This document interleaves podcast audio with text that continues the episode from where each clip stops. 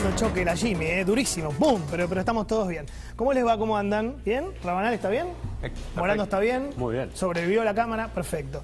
Bueno, ayer eh, un amigo me preguntó, Babi, vamos, a decirlo, ¿eh? el amigo Babi Chicopar, que lo queremos mucho con Eduardo, ¿cuánto vale la dignidad? Me encantó el editorial, ya lo vamos a traer. Y qué sé yo, depende, se me ocurre contestar, ¿no? ¿Cuánto vale la dignidad? Depende. Porque para algunos la dignidad se compra con una bicicleta, para otros la dignidad se compra con un calefón. Mira qué foto esta, ¿no? Terrible. Para otros la dignidad se compra, no sé, con un par de zapatillas. Papito.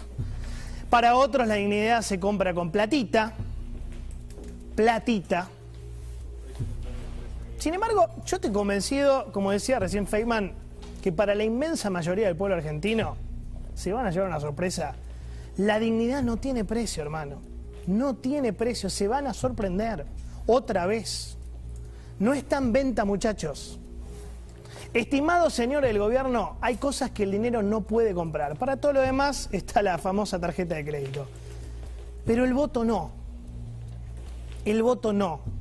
No se recupera la confianza de una sociedad tan defraudada, traicionada, maltratada con cheques, con planes sociales. Les juro que se van a sorprender. Primero dijeron, ahora sí, lo ganamos con el voto vacuna. Entonces, bueno, fueron a comprar las vacunas que se habían negado a comprar. Problema chiquitito es que el capricho nos costó 115 mil personas, ¿sabes? Que ya no están al lado nuestro. El capricho de no Pfizer, el capricho de, de no Moderna, 115 mil personas que ya no están al lado nuestro para abrazarlos. Entonces se dieron cuenta que el voto vacuna no les habría funcionado. La gente no veía la vacuna como un regalo, como un premio, como una dádiva. ¿Por qué no lo es? La sociedad entendió, entiende que la vacuna es un derecho, una obligación del gobierno. No me la militen más, andá y traela y aplicala. Entonces dijeron, bueno, a ver, no funcionó con el voto vacuna, vamos con el voto calefón. Y entonces los municipios empezaron a repartir todo, ¿no? Heladeras, cocinas, termotanques, lavarropas, televisores, bolsones, todo. Ahí está General Rodríguez. Además, obscenamente, impunemente, te muestro cómo te reparto, ¿no? Y se dieron cuenta que la gente decía, che, la verdad, muchas gracias, pero no. La heladera la agarro, me viene bárbaro, pero yo no me olvido que vos me robaste.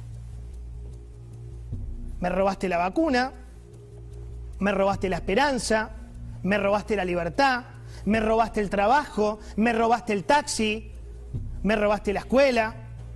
Yo no me olvido que me tuviste encerrado mientras vos estabas de joda.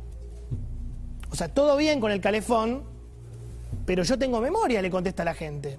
Entonces pensaron, bueno, no funciona, vamos con el voto barbijo. Vamos con el voto barbijo. Abramos todo, se terminó el barbijo, chau COVID, no hay delta, vuelve la cancha, boliche, cine, teatro, todo. Pero se encontraron con que la gente no es tonta, a pesar de ellos. ¿Qué contestó la sociedad argentina? Ah, así que ahora querés abrir todo de golpe. Vos me viste la cara. Hacía falta que pierdas por paliza para que abran todo. Quiere decir que la cuarentena, eterna y feroz, fue un instrumento de dominación política. Quiere decir que la liberación de la cuarentena, así de golpe, es una decisión política quiere decir que son fallutos. Perdón. O sea, son hipócritas. Cuando te conviene me encerrás, cuando no te conviene, bueno, me soltás, ¿cómo es? Entonces se dieron cuenta que estaban en problemas. Porque voto vacuna no funciona. Voto calefón no funciona. Voto barbijo no funciona. Bueno, vamos a probar ahora con el voto embarazo. No, no, hermano, no. Yo les aviso, tampoco les va a funcionar. Ni lo intenten. Ni lo intenten. Por favor, dejen de subestimar a la gente. No va por ahí. Resulta ya agotador ver este nivel de desprecio que tienen por su pueblo. En serio. Si creen que la primera dama embarazada, y nos ponemos todos muy contentos, le suma votos a Tolosa, Paz y a Goyán, realmente no entienden absolutamente nada. A ver si entienden esto, porque esto es muy clarito. Con Urbano más gente pobre que no pobre. En el conurbano el 75% de los nenes no comen todos los días. ¿De qué están hablando con Fabiola? Ustedes han condenado a la Argentina a ser una gran villa miseria. Entonces, como decía ayer Manolo Adorni, si hoy llego a mi casa y no tengo un plato de comida, el embarazo de Fabiola no me importa porque no morfo. ¿Te das cuenta? No me importa Fabiola. En Noruega, bueno, te podés reír un poco. En Canadá te parece tierno. En Australia te cae simpático, pero en Argentina, con 75% de los pibes que no morfan, a nadie le importa porque la gente tiene 2.000 problemas antes que Fabiola. Entonces, analistas políticos, encuestadores, basta de analizar esto que es un papelón. Vos tenés la gente con la inseguridad, la inflación, el dólar, los piquetes, el colectivo lleno, pagar las cuentas, el supermercado, el alquiler, la escuela de los chicos, la corrupción Fabiola embarazada no le importa a nadie, no le cambia la vida a nadie. ¿Sabes por qué? Porque la empleada doméstica había, se quedó sin laburo, estuvo un año sin trabajo. El tachero se quedó sin trabajo. El mozo se quedó sin trabajo. El plomero se quedó sin trabajo. El comerciante se quedó sin clientes. Eso fue la cuarentena. ¿Entendés? Entonces la bicicleta esta de Ferraresi no le sirve. Y la heladera no le sirve porque no tiene plata para comprar la comida. Muchachos, en la Argentina está roto el tejido social. Vamos al fondo de la cuestión. Fíjate, mira, mira lo que hicieron con la comida. Con la comida, no la platita, la comida. Paso, contrapaso. 2019 contra 2021. Muy claro este informe. El arroz subió 254%. Ah, pero Macri no hay acá, ¿eh? 2019 contra 2021, la inflación del kirchnerismo. Aceite 192%. La yerba, ¿cuánto dice? 158%. Mirá la carne. Seguimos comparando, es muy claro este gráfico. Paso 2019 versus paso 2021. El asado 194%. Acá no corre Macri, ¿eh? aviso. Carne picada 180% nalga 179, el pollo 137. Mirá las frutas y verduras. Tomate 189% y rompieron todo. Manzana 176, banana 110, limón 131. Tenés lácteos. Mirá el queso. Morando le da bronca esto. Queso pategras 109, queso sardo 103. Cremoso que te comes vos, 97. Dulce de leche, buah, o sea, casi todos los alimentos sufrieron subas de entre 120, 140, 150, 190%. ¿Y tu salario cuánto? Entre agosto 2019 y agosto 2021, el salario medio subió 89%. Pasó de 45 mil bruto a 85 mil bruto. Te das cuenta que esto no se arregla ni con una heladera, ni con un calefón, ni con un bono, ni con una IFE de 16 mil mangos es mucho más profundo. Nos encerraron, destruyeron la clase media, te mintieron con el asado, no trajeron las vacunas a tiempo, se las dieron primero ellos, te sacaron la educación. O sea, te han, como decía Cristina, te desorganizaron la vida. Gran frase. Te desorganizaron la vida. Y eso no se resuelve con el embarazo de Fabiola. Te aseguro que no. Lo que están haciendo de nuevo es subestimar, yo creo, la inteligencia de la sociedad argentina. Porque hace poco había como un spot, yo me acuerdo que se llamaba La vida que queremos, ¿te acordás? La vida que queremos. Y había una foto, había muchas fotos, había una de Messi, una de Maradona, esta foto. Esta foto, mirá la vida que quieren. Una botella de coca rota con medio litro de Fernet. ¿Esa es la vida que quieren para la gente? ¿En serio quieren a los pibes chupando Fernet en la esquina a las 3 de la tarde?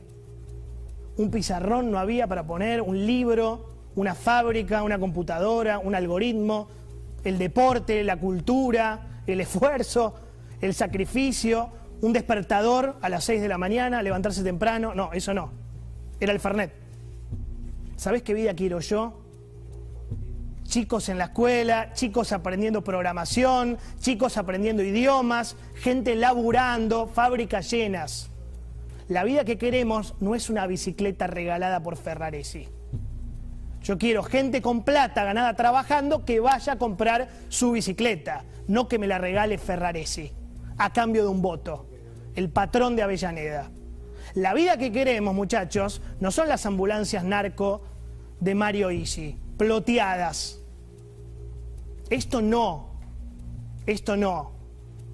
Mirá el tuit, Darío Epstein, muy buen economista, a la mañana lo vi, él cuenta una charla con el taxista, ¿no? Hace 22 años que tengo la misma heladera, no la puedo cambiar, y veo en la tele cómo regalan heladeras a la gente de la provincia para que los voten.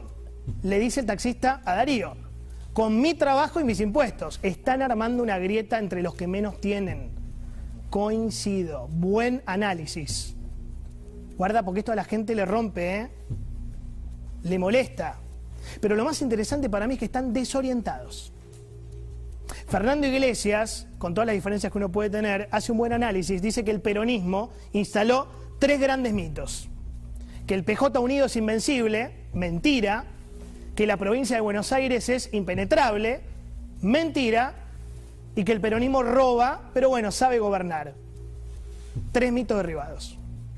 Los tres mitos fundacionales del peronismo se acaban de caer todos juntos, en crisis.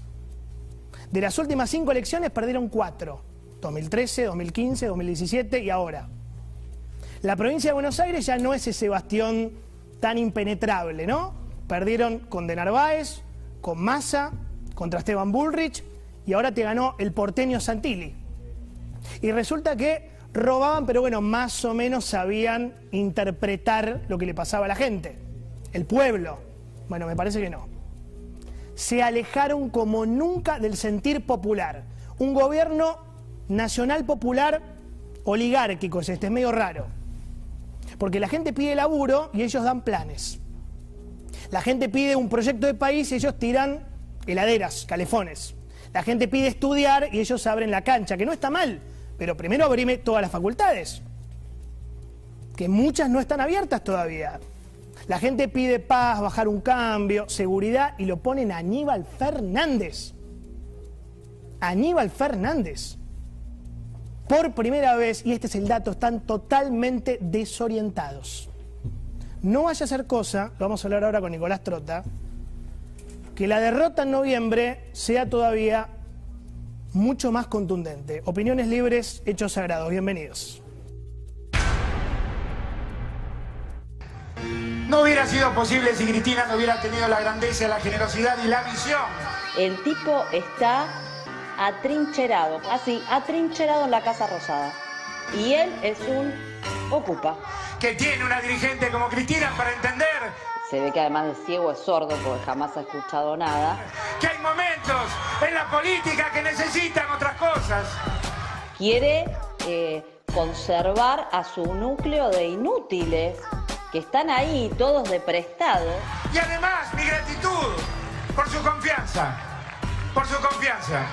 No tiene ningún mérito propio para estar sentado ahí, entonces se tiene que allanar, allanar a lo que le diga a Cristina que tiene que hacer. Están todos muy preocupados por saber cómo me voy a llevar con Cristina. Me preocupa, no por el gobierno, porque por mí se pueden ir todos bien a madre, te lo digo así.